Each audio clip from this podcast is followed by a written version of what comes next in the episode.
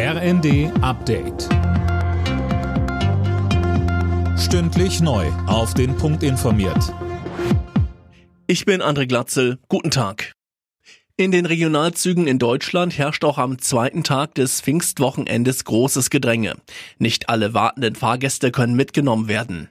Darauf weist die Deutsche Bahn hin, auch mit Ansagen bei nahezu jedem Zug, der beispielsweise in Richtung Nord- und Ostsee unterwegs ist. Schon gestern war es gerade auf den Strecken in Richtung Küste zu Engpässen gekommen. Ein befürchtetes Chaos mit Zugräumungen hat es nicht gegeben. Die hohe Auslastung bei den Regionalzügen der Bahn zeigt, die Nachfrage nach einem günstigen ÖPNV ist riesig. Der Städte- und Gemeindebund verlangt deswegen eine Nachfolgelösung für das 9-Euro-Ticket. Hauptgeschäftsführer Landsberg forderte im Handelsblatt eine bundesweite Lösung.